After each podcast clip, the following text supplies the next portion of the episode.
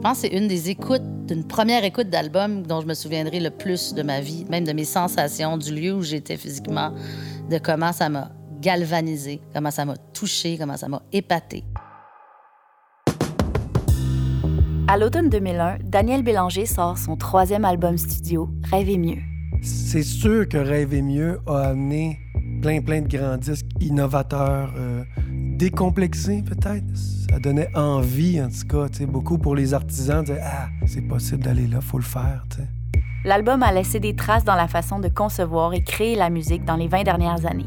C'est clair que Rêver mieux est un phare pour ce qui allait suivre euh, de musique québécoise, de chansons québécoises. C'est certainement qu'il y a un avant et un après Rêver mieux.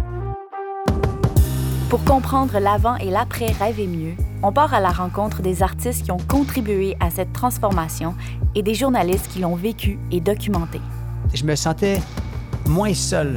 Je sentais qu'il y avait un brillant créateur, Daniel Bélanger, qui était là, qui était dans, dans ma ville, qu'on était ensemble dans nos rêves le soir. Mais au-delà de ça, je pense que c'est aussi un album qui a fait une différence dans la vie des gens. Il a réussi à nous faire voyager et à nous faire rêver et à surtout à donner de l'espoir l'espoir que, créer, eh ben, ça peut changer quelque chose. Je m'appelle Fanny Bloom et je vous invite à découvrir le balado Daniel Bélanger Rêve encore dès le 28 septembre.